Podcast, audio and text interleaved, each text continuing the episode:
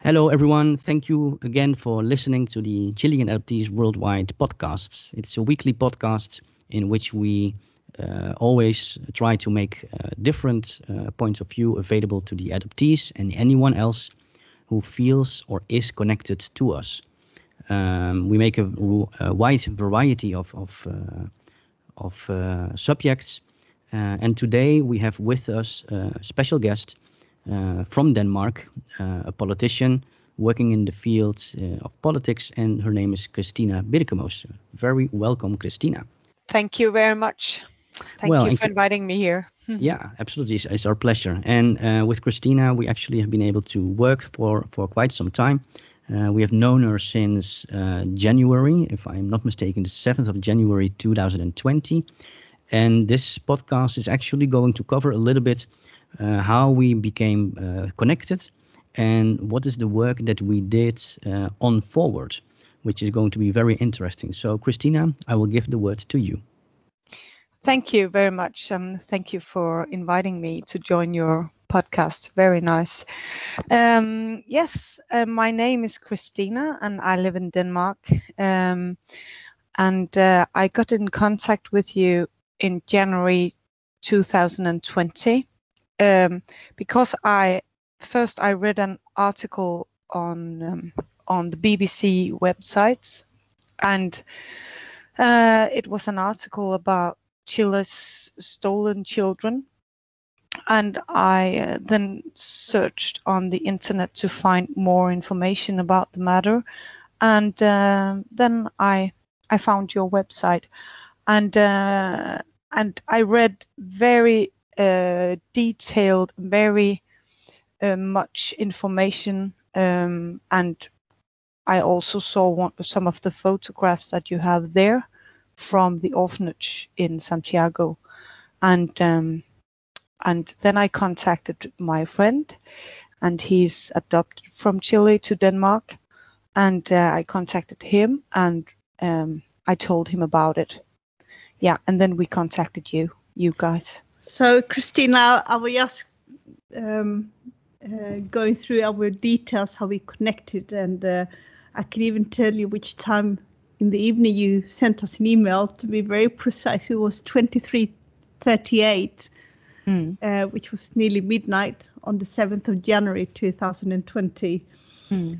And um, yeah, well, well, you know, you obviously chose to to write to us, and you got the permission mm. from your good friend. What were you thinking uh, when when uh, you sent us that email? What were you hoping for?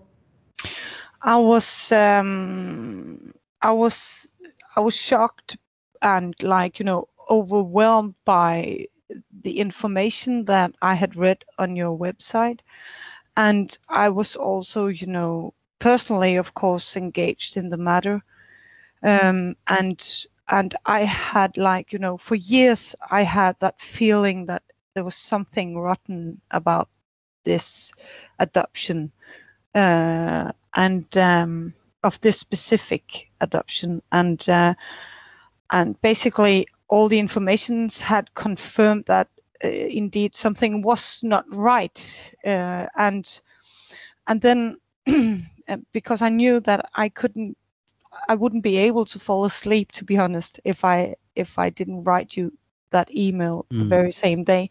Yeah. So um so but my hopes I don't I don't know if I had so much other hopes than maybe we uh, my friend and I would be lucky enough to uh, to get your help or to get the expertise from somebody who really knows about this thing.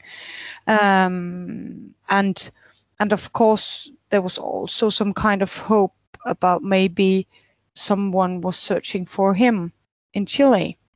Um, and maybe you would know how how to do it because you know it's a it's it's very confusing when you first find out that there's something wrong with the adoption and especially maybe in a society as Denmark where you expect things to be quite structured and in in a certain order you you mm. could say um, so so finding out that this was maybe not the case was just shocking for both of us. Yeah.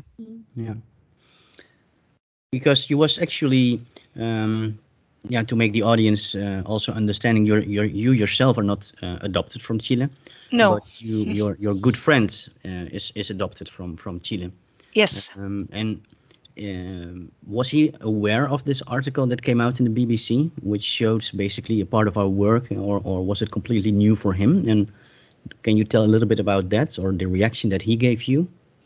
Uh, yes, uh, I think that uh, the specific first article was not unknown to him, but um, but he has been going through his own process, you know, like being in this. Um, uh, yeah, confused about whether or not he should ask himself some questions around his adoption.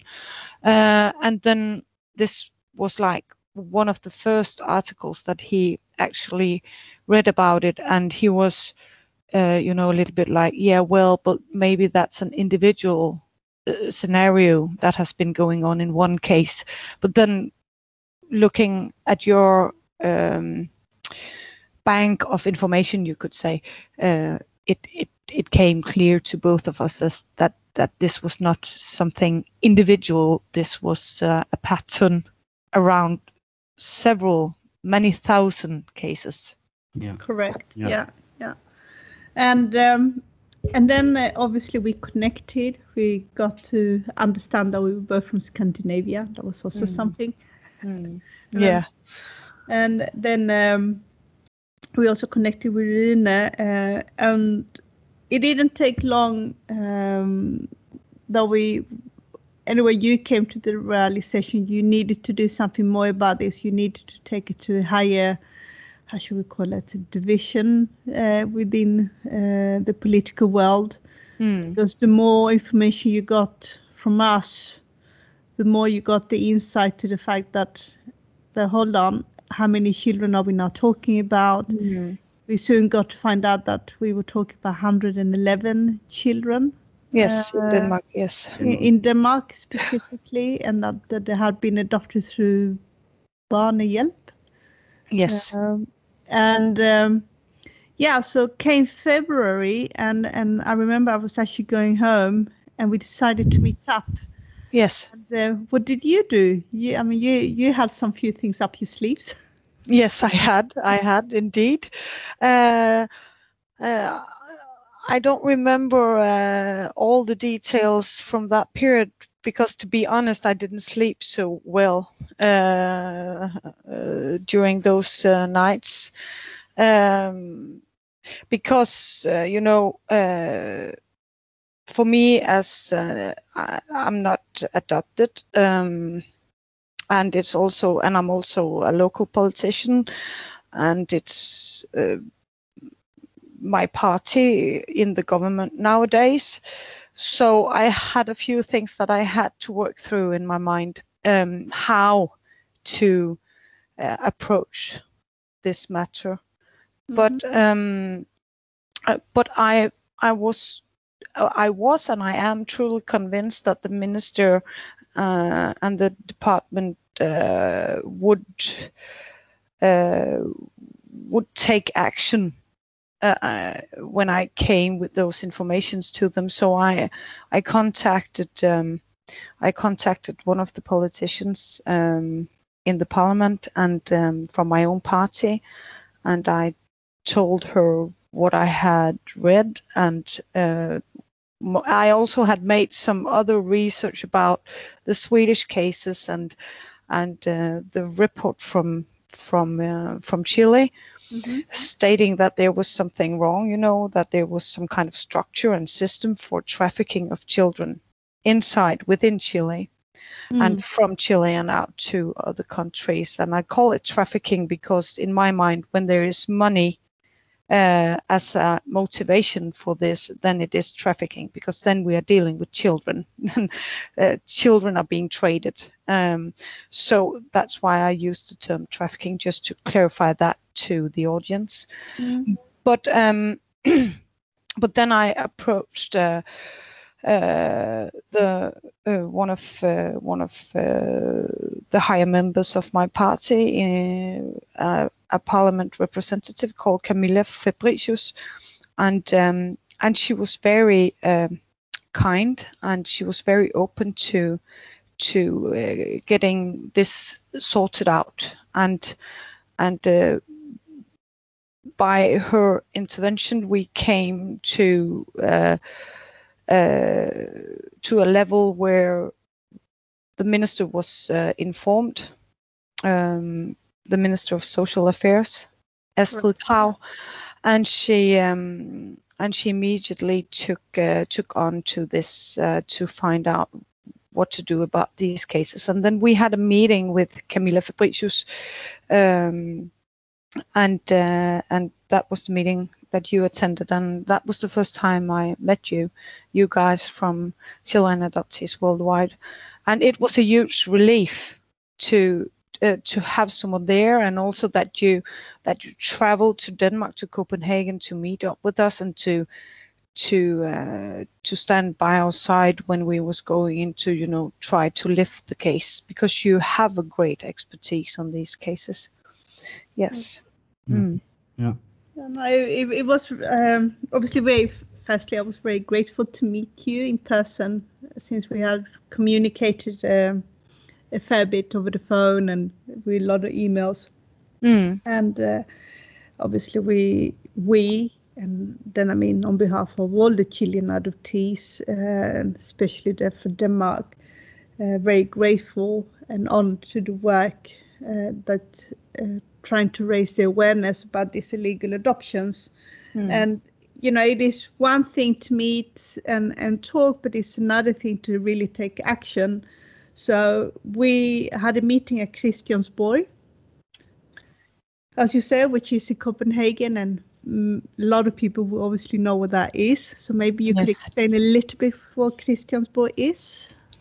Yeah, it is the House of Parliament, you could say, in Denmark, and um, yeah, it's uh, uh, it's a very um, big and very old castle in the middle of Copenhagen, uh, where all uh, you could say all the chambers from uh, way back uh, are there, and uh, of course the parliament uh, has its house there, and um, uh, and it's you know the political center of um, of Denmark.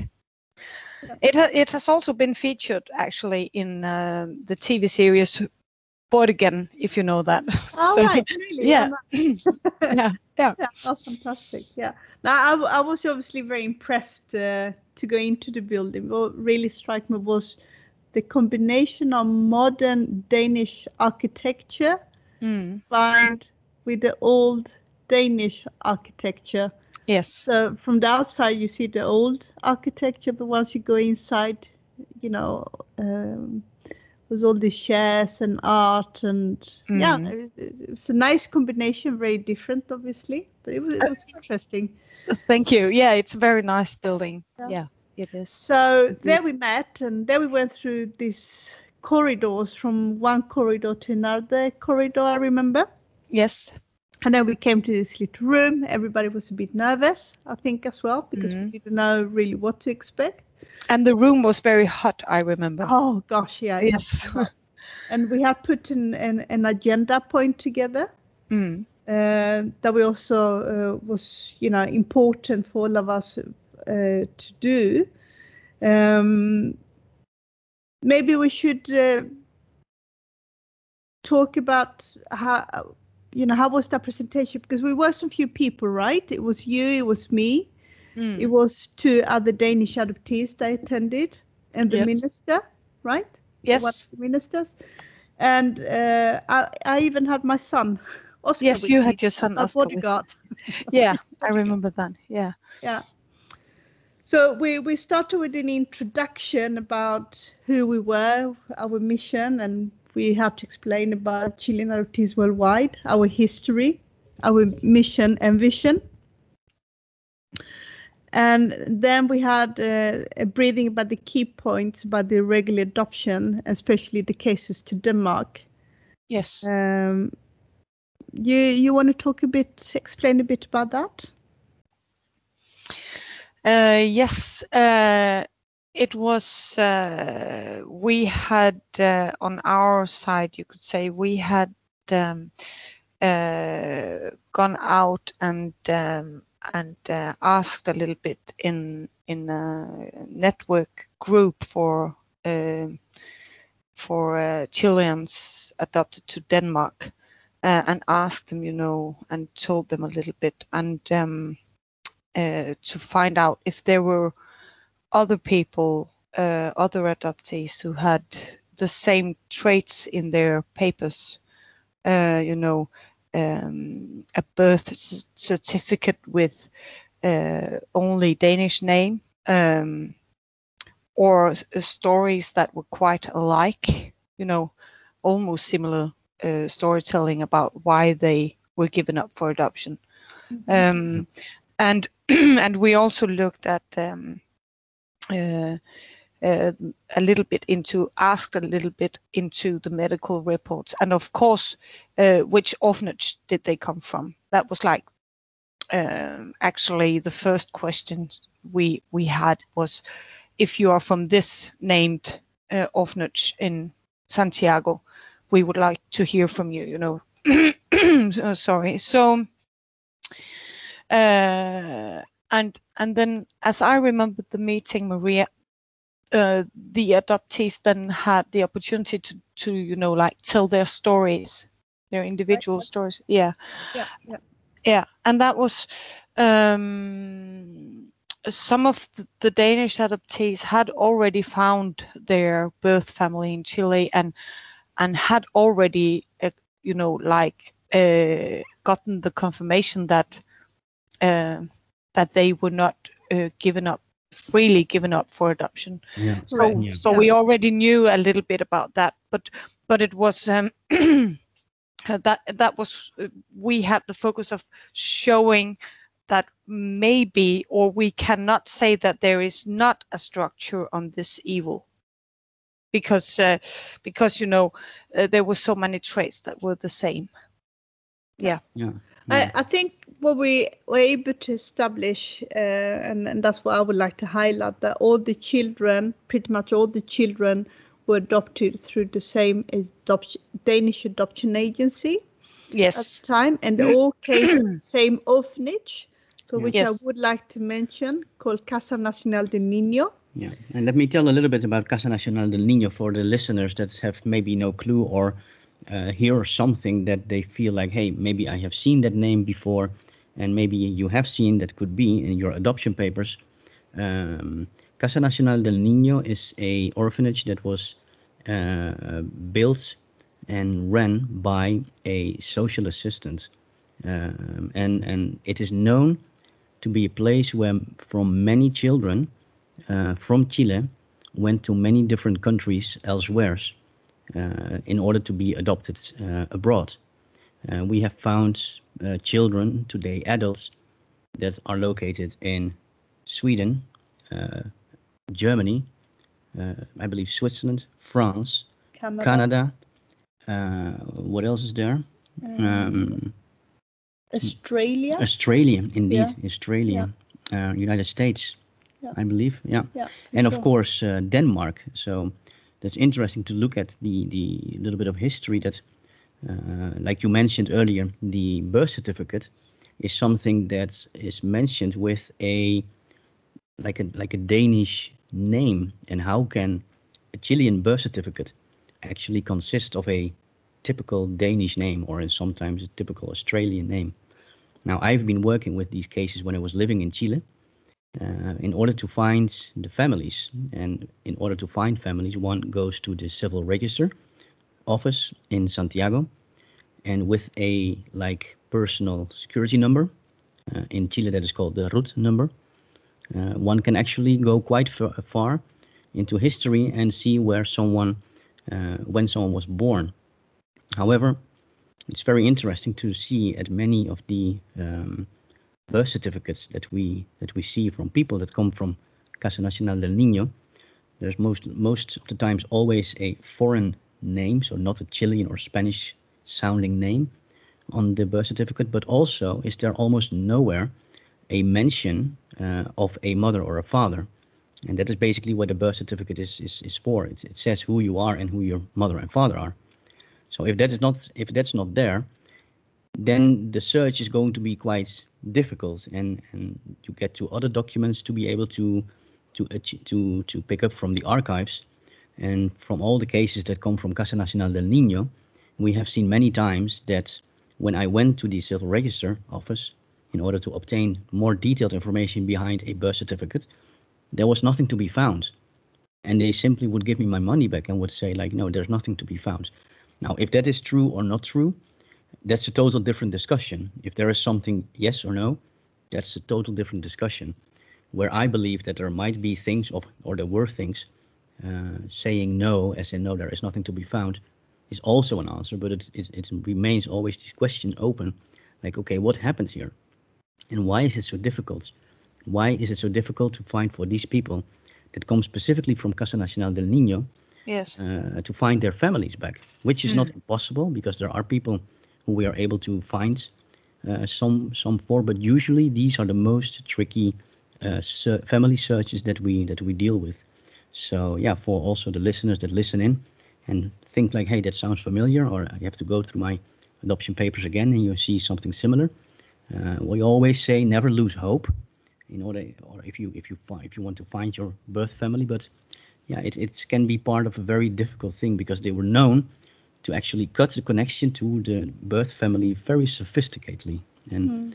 uh, yeah, it, it takes us sometimes a little bit more effort for which we are able to help. But yeah, in this case, yeah, of course, as everyone understands, this, this work unfortunately does not come with guarantees because it's not in our hands.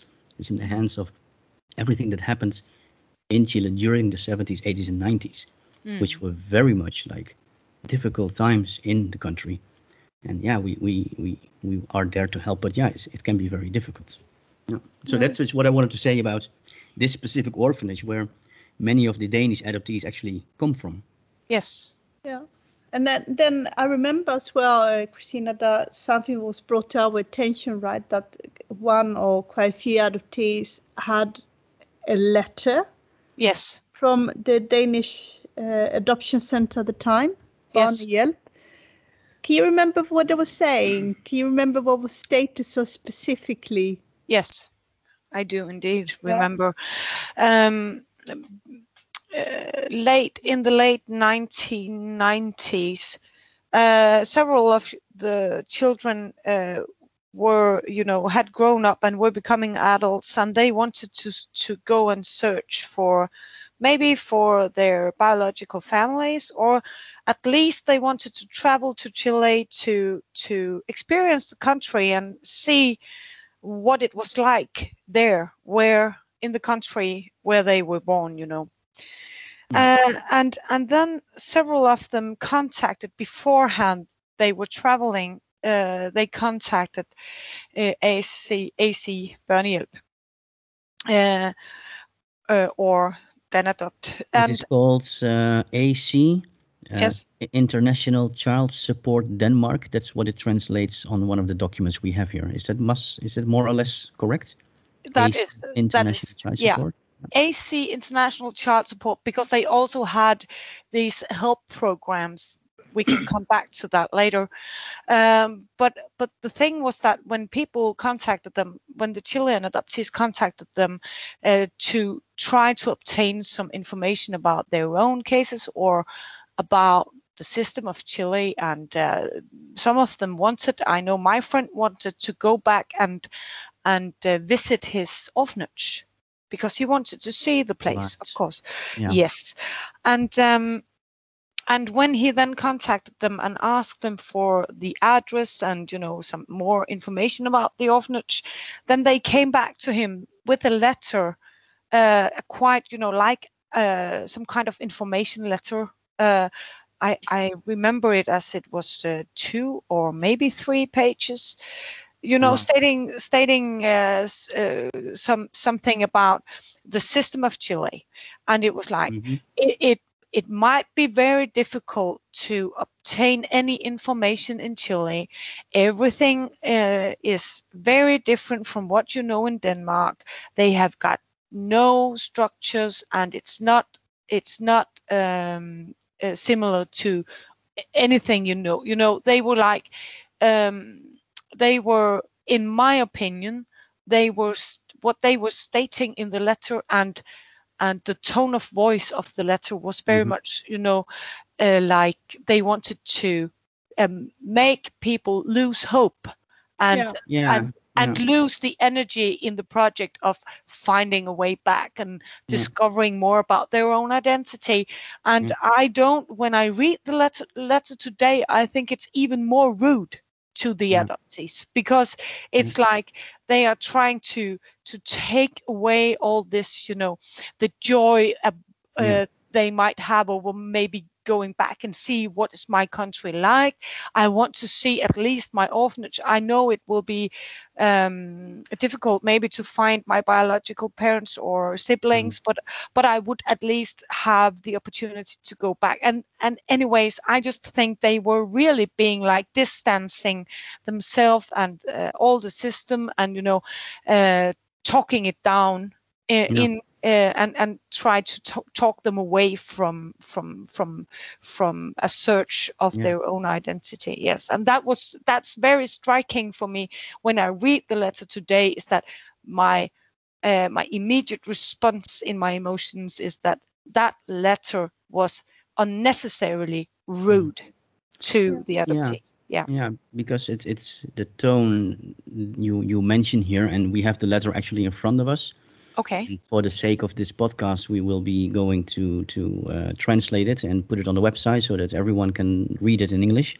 Wow. Um, but at the other hand, it's also interesting. Like it's the tone that's in there, and exactly how you mentioned it, Christina. It's like um, you might think that there's something more behind it. Like they might know more, because why mm. would hmm. they say such a thing? You know. And there is something in this letter that is very striking when you talk about myths mm. and that there's a myth going around that uh, uh, adoptions from Chile through the dictatorship um, uh, could have been inspired in the tragic way that happened in Argentina, meaning yes. that um, the, and also there had been a lot of journalistic sensations yes. mm. that the background history of the children who came to Denmark with the typical adoption parent, um, yeah, that it could be taken away. Yes, in a in a legal uh, in an illegal way, and, and and and that's exactly what's so striking about the letter because I remember that uh, uh, you know it was very they were they seemed to me then I was 19 years old the first time I read that letter, and I was 40 years old the second time I read that letter. Mm. Uh, but my my my my reaction to the letter is the same because rude is rude, no yeah. matter if it was in 1999 or 2020. Mm. And then and and and I still feel the same way about that letter. And I think this ex- exactly this phrase about the myth there was a myth and some journalists you know they're trying to like get, get this to to be about everyone else not about not about the matter, not about what can we do to be constructive in helping yeah. and being helpful towards the adoptees. No, no, no, no. We're talking about myths and journalists and all that instead of addressing the, the actual issue. Yes. Yeah, yeah. Well, it's it's interesting, and like I said, we're going to put this on the uh, on the website to be translated. I think the world deserves to see that letter. So yeah, yeah, yeah, yeah, it's going to be interesting. It's, uh, yeah. it's important. So moving a little bit forward in time, um, because this meeting which you actually had uh, in Denmark for the first time was very, very good. Of course, it was the start of something that went, or that became a little bit more bigger for what we mm. know today. How it's how it came, uh, um, yeah, to something that is uh, maybe also interesting to talk about because after that moment that you uh, been meeting for the first time, mm. um, you have been maintaining to do uh, very good, uh, yeah, intense work. Mm. Um, have you ever felt um, that you were being like um, obstructed by maybe also local politicians or other politicians uh, to to go and advance with with with this idea that you had? Have you ever mm. felt that? I would lie if I said no to that question. And mm. uh, I'm I'm actually quite a rare bird as a politician because I don't like lying to people when yeah. uh, when we're having a conversation where we are uh, treating each other um, uh, in a serious way. I think it should be unnecessary to lie. So my reply would be yes, indeed, I have felt that I was being uh, worked against. Mm. Um, but uh, but uh, but only at a local level. But there's okay. a lot of but there's a lot of uh, secret keeping about this manner, and um, and I have also been very very careful about how I come across with the the information that I have, um, mm. because I still have uh, questions uh, that I have not um, that I have not uh, told anyone about and I still have uh, doubts about the role of the state uh, in this, uh, meaning that um, I would like to uh, to have a full light on how much did the state of Denmark know about this. Yeah. Uh, and and how many times did people actually try to warn them, uh, warn the government or people close close affiliates of the government uh, back in that time in the 1970s and the 1980s. Yeah. Um, and but I but but there there are a lot of questions that I have um, anticipated to ask and that I have uh, uh, awaited for the right timing or you know. Mm-hmm. Uh, or or for the right moment because I wanted this to go public Right. Because because if it's public, then it's very difficult to um, to work against it. So so that has clearly been a strategy. I admit mm-hmm. to that one. Yeah. Um, guilty indeed. Yeah. Yes. Okay. but for but for a good cause in a sense. It's, it's yes. like a feeling of, of, of seeing things that happened in an un, un, unhuman way, if I may say it like that. Yes. Mm. Um, and also we see it also here in the Netherlands recently. Mm. Um, and now, yeah, we're making a little bit of a jump again into uh, more recent history, where we see that in Netherlands, uh, also many other um, uh, organizations, platforms have been working like for many, many years, really many years, yes. um, to make something happen within in within the polit- political system in mm. government. And now finally, uh, we can say because of the hard work and many elements coming together, and the strong voice they have been able to make. Uh, well, we know that that recently in February there was this this report of the Commission Joustra coming out, and all of a sudden, also in Denmark, uh, we have seen that things uh, were already going also into the same type of direction. Like there was already yes. perhaps something like, hey, look what they have done in the Netherlands. And yes, uh, can you tell something about how how that's perhaps have also affected what happened recently in Denmark? Yes, of course. Um, first and foremost, uh, the cases of Sweden mm. uh, have been very helpful, but of course, most of all, uh, the work that has been done in Chile.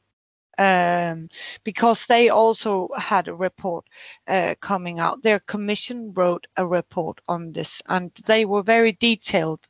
Also, when it comes to Uh, you know, there were written like recipes on how to approach children and groom their mothers and you know stuff like that and and and it's an official report that you cannot get away from and yeah. then in in that report is also I tried to to show where in the world the children ended up so yeah. and then we have the caucus of Sweden meaning uh, several cases, you know, more than mm-hmm. 2,000 cases yeah. um, in Sweden.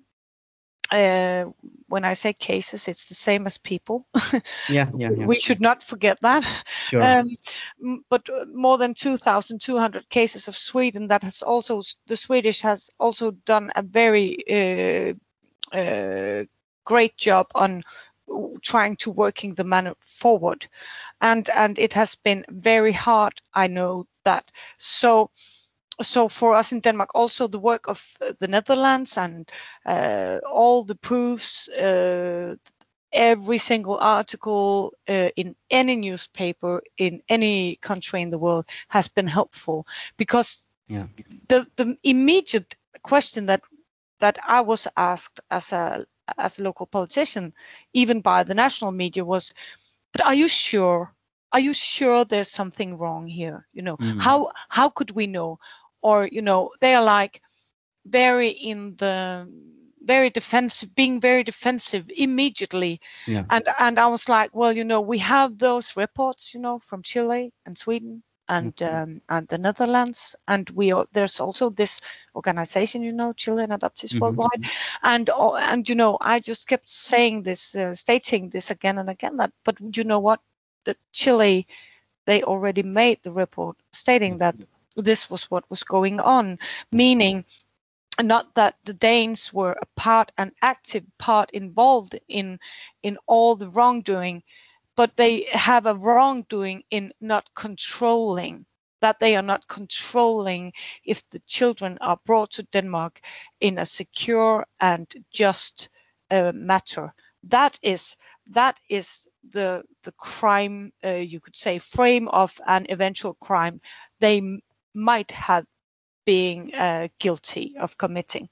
But but maybe i say because uh, i cannot say it uh, any f- any more harsh than that. So Mhm. but but but the thing was that i have i had very great use of all the the work in collaboration with everybody around Yeah. the world uh, so that was very helpful but but i i don't think we could have uh, made it this far without uh, Yeah. any of those reports or articles or without you Yeah.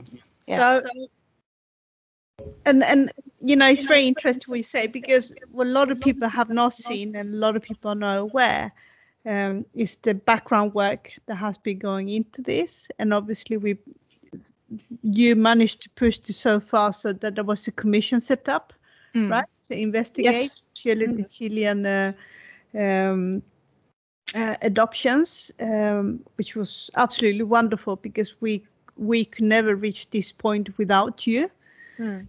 And uh, finally, in uh, April, which was very much later on, but April this year, Yes, almost one year it took. almost yes. one year later on. And you Mm. have to say that that has gone rather quickly. If you consider that I was part of the Dutch uh, Commission report as well, that took two and a half years. Yes. The Swedish have still not even started. They sort of half made the decision that they might going to start and selective countries. I think in Denmark, um, considering uh, circumstances, if you now look back, it did go rather quickly. Yes, it did.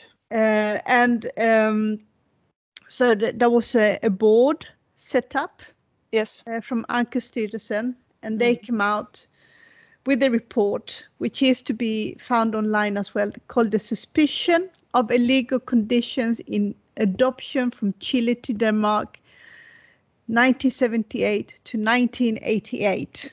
So for the listeners abroad outside of Denmark, what is this Ankestyrelsen? I always have a problem with pronouncing it, but how would one be able to explain that in a s- short phrase? Mm. It's a central authority. Um, it's like you know, yeah, how to explain it? A governmental? Uh, it's it's a governmental yeah it's a governmental um, central authority it's like a board of appeal uh, in many cases and they have uh, especially in um, in social cases you know social political cases uh, within that the national social appeals board Okay. um, and they have a section uh, working only with intercountry adoption okay. and that is uh, that is, Is like where a watchdog, something like that idea? No, no. Yes, it is. I think it is. It is founded on that idea. Mhm. Uh, they they are like uh, they have the responsibility of of of making a control and revision Right. of of everything that that um, the authorities do. Basically, yeah, And yeah. I, I yeah. think that explains it to the uh, to the listeners. That's Basically, it's the National Social Appeal Board. Board, yes, Yeah. Okay. yes. So back to that report. Yeah. It's interesting. So we've been waiting and waiting for this report right to come out. So that was uh, the anxiousness about what are they actually going to come out Mm. with this report. We were uh, actually interviewed by them, wasn't yeah. it? Were you also? Inter- oh yeah, we were We interviewed were by them. Yeah, interviewed yeah, by them, yeah, to- to absolutely. Give our points of view. Yeah. Give them, uh, provide them with our knowledge, how uh, we came to be as an organization. Interesting enough, we had sort of set aside an hour Hmm. for for this uh, meeting interview, Which We can- became to be nearly three hours. right. Yeah. Mm. And and the people we we talked to who came in with like a lot of makeup, no, not a lot of makeup, that would be wrong to say, but you know, they were nice looking uh, people, very Professional. professional. looking, Yeah. After this meeting, they were white and pale and pretty Mm. shocked. Yeah. That's how I recorded. And what I can recall of that meeting was that uh, many times it was actually tried for them to establish a point of view, asking us how would we or would we not define that these adoptions were illegal adoptions. Mm. You know, and, and for us that's something that is very easy said, but very sometimes difficult to understand for one that is not adopted or that is actually in a situation of just getting to understand what is the difference between legal and illegal. Well, it, it's very much how it was explained to us by the PDI, which is the equivalent of the FBI, but then the PDI works in Chile, which is the uh, investigation police. And they said it as follows because they withhold all the, uh, they receive all the official complaints, and they basically said it as follows: illegal adoption is illegal when the um, the juridical papers, the legal documents of the uh, in the in the origin country, does not coincide with the version or the history of the birth family or birth. Exactly. Consent or not consent? That's, that's- exactly. That's the question, and that Yeah. should be the basic question for everybody. Is this in its core with or without the consent, consent of the family? of yeah, family. yeah. yeah, exactly. And th- in this document, I also, uh, um, and like we said, we are going to be uh, publishing that also with this podcast on the website, so that anyone we we actually have made it uh, like a translation. It's not an official translation, uh, but it is there to be written in uh, to be read in uh, in English, as well as the Danish version will be there. Um, uh, so interesting is that they many times actually go into the to this idea of uh, yeah basically to say we cannot say that there were no irregularities but they do also not say that there were. It's like they go a little bit around it. In What- what is your- between. yeah what is your opinion about that? What how did you feel when you read that uh, uh, that report I felt that uh, actually, I feel that um, they have done a very good job in a very short time. But one have to also remember that the report is based on only six individual cases. Uh, or it was six individual cases that, that you know that they are using as such as cases as um, as examples of what has been going on here or what could possibly have been going on here but they also quote very loyal the report from Chile and and Yeah. that I was I was very satisfied with the part of it that they have actually gone through the report of Chile and of uh, the report from the Netherlands in a very thorough thoroughly way yeah way thoroughly yeah. Yeah yeah, yeah. so so i was so i was very uh, pleased to to see that. And also i think that they have stayed open for uh, another perspective and and and that they they they don't just shut it down. You know they could have just shut it down. They could have said okay well we are the Danish authorities and we hereby state that there is nothing rotten in the state of Denmark. But they did not say so. Yeah that is Yeah. and, point and and that's that i think that is a very good point. And i also think that in the very i have not had very much very often or very long conversations with uh, the board uh, but the dialogue that I have had with them has been very very uh, professional and and and and also um, has given me some kind of you know trust in in the way that they are going to move forward because I feel that they are gen- genuinely interested in um, in in in in shedding some light on this uh, on this uh, matter. But but also uh, the work they did was very good professional and profound and also with the basis and, and a perspective to the international work done in, in the other countries that I mentioned before, but also because um, there's um, it, this is a story to be continued because they're yeah. they're going to open it. Yeah. yeah. Well, what I like to point out here as well, because in in the report from Ankestyrelsen, they also mentioned the people that have been interviewing, right? And one of the uh, so the National Board of Appeal contacted various organizations to get the the uh, the facts checks, and they even got in contact with the Danish adoption agency called mm. DIA today. Yes. Uh, what really stunned me though that before the report even came out, DIA came out with their own report, and in their report they're actually really stating how many children that was adopted per year and so forth. But in addition, they're also mentioning where the children are coming from, uh, how the economy was at the time, uh, but also it's talking about the suspected possible illegalities. So that there could have been uh, illegal adoptions. And the further you go through the documents, they're talking about all these facts that we already be stating, that uh, the, the, children's names, date of birth, uh, and location, all these things ha- has been changed. But I think what really stunned me the most is that in the one of the reports that they have included, they even state every judge, the social worker who was even involved, and and this was before even the National Board of Appeal came out with their own mm. check facts. Mm. What do you think about that?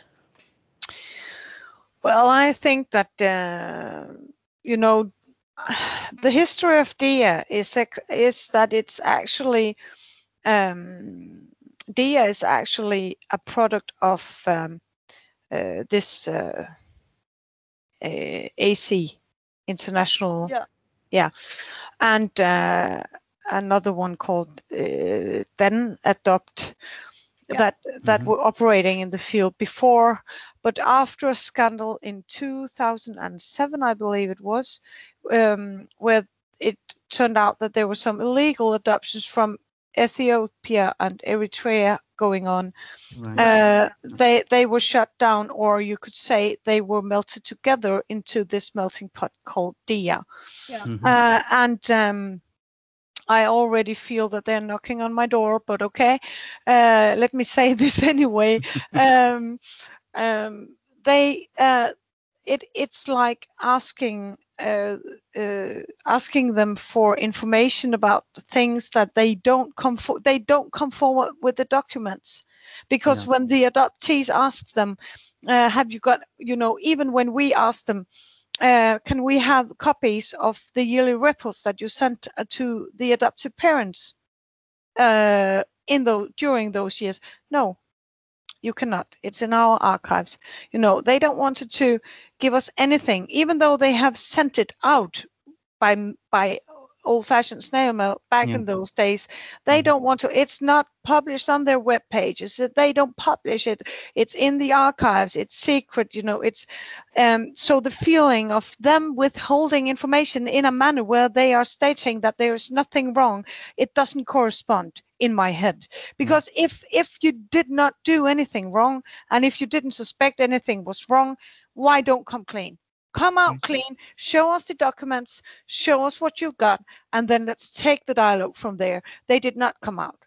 They mm. did not come out. They just said we don't know anything. Nothing happened. We didn't do anything. We didn't suspect anything. We mm. did everything the best way. But you know why did they not await the conclusion from the board of appeal Yeah, no, they had to be in front of it. which they is had to be in front of it. interesting. Yeah, it's very, interesting. Yeah, yeah, yeah. absolutely. Especially also in the light of, uh, you know, we have some other sources of information here, and and not to forget the people that this is all about, the people whose human rights were actually violated in this manner, and and and that is the adoptees because they had several of them asked DIA uh, before about uh, getting information which they could not obtain from them, uh, not before the fusion and not after the fusion of the two uh, to what we know today as DIA, but also many of them had the papers or copy of the papers at home of the year, of the yearly reports. So we actually got the reports anyway, but not we did not just get them from DIA, but it's the same reports. Hmm. So Yeah. we we got the possibility of reading carefully through every word for every year and every amount they asked the parents to pay. So we also have a very good insight in how they financed all the projects of Indonesia, Sri Lanka, India, and so on. Uh, uh, not to not to forget to mention South Korea.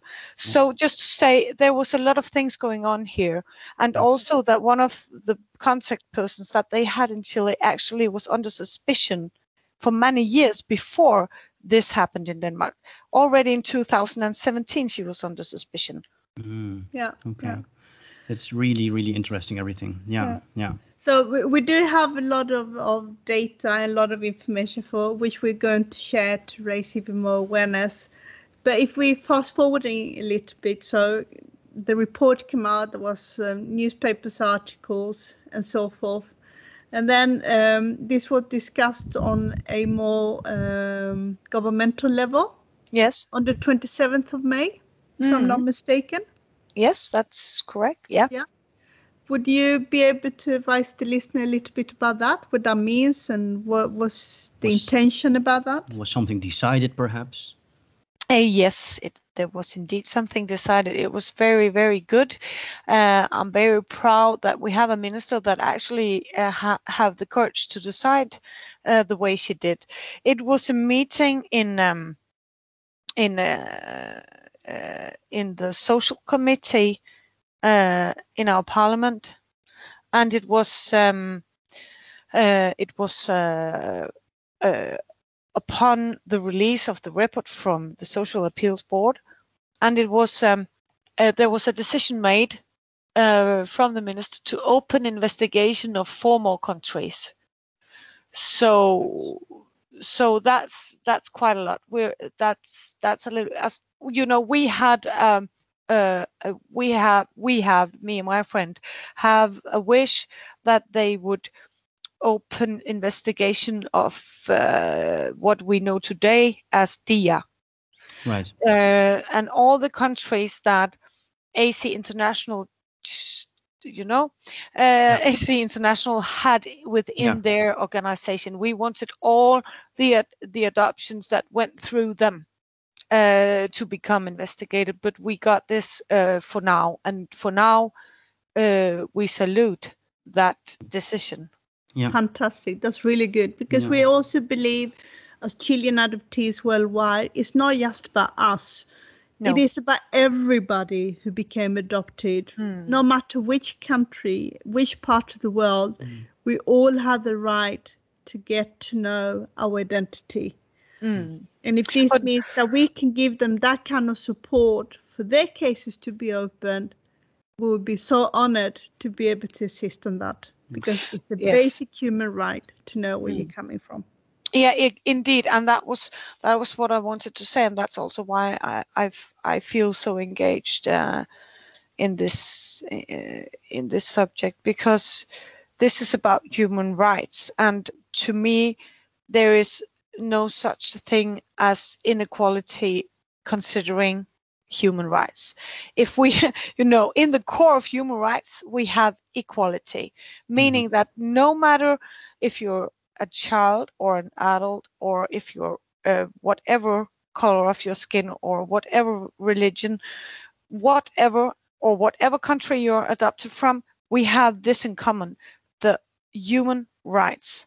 And the human rights were also there, as the lawyer said uh, uh, on television uh, the night of the reports release from the Danish social authorities of um, the national boards of appeal.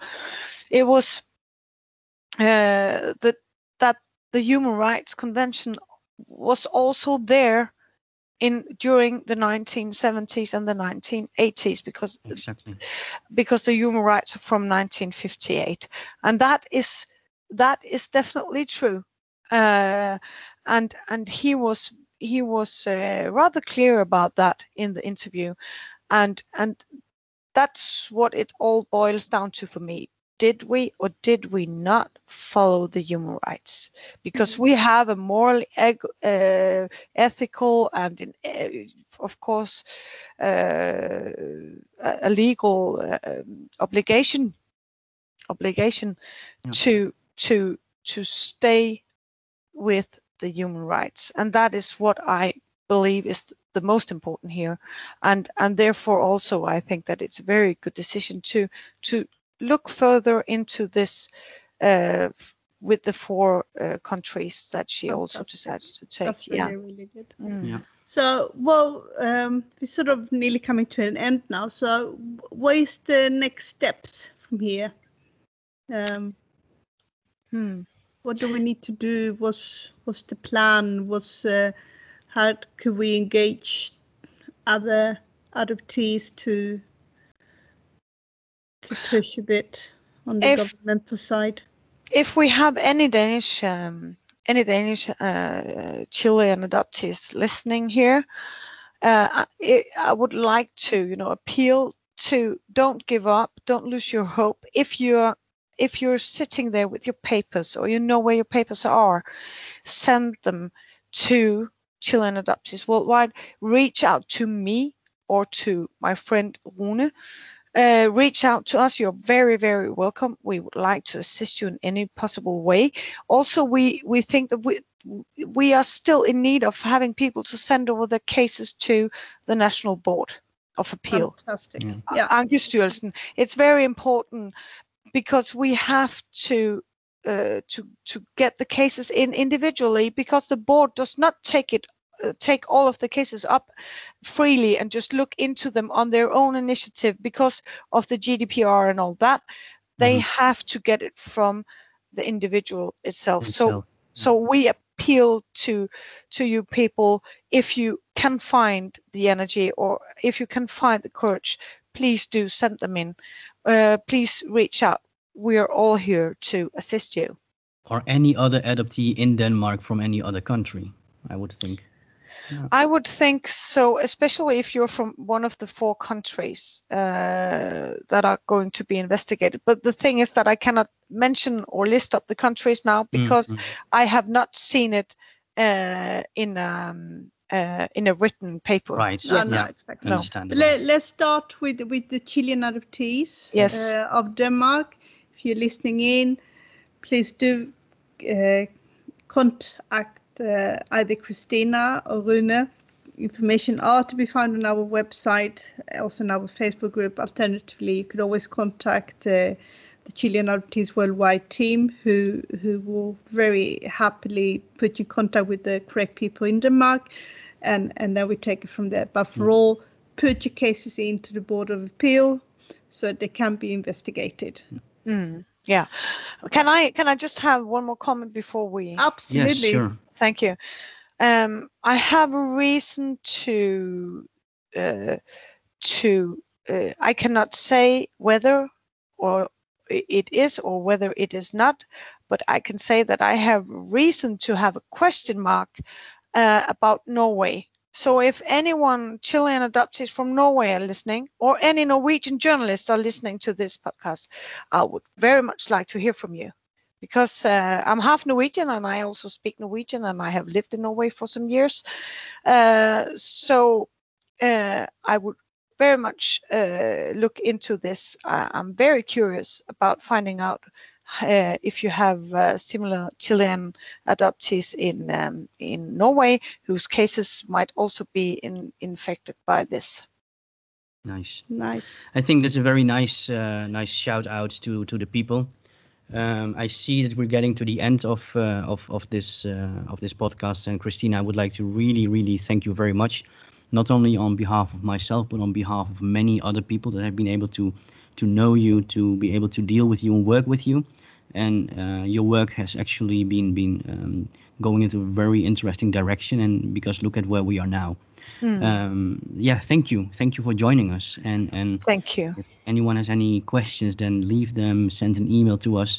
We also work on a Danish uh, website for Chilean adoptees worldwide, um, which is already online, but uh, it's, it's a work in progress. Um, so next week we will have another guest. Um, hope you will be uh, tuning in again. Uh, also hope that you will be able to enjoy this podcast, which we are making in order to create awareness. Um, thank you so much for listening, and uh, hope to to meet you one uh, in, in in the next podcast. Okay, bye bye. Thank you. Bye bye. Bye bye.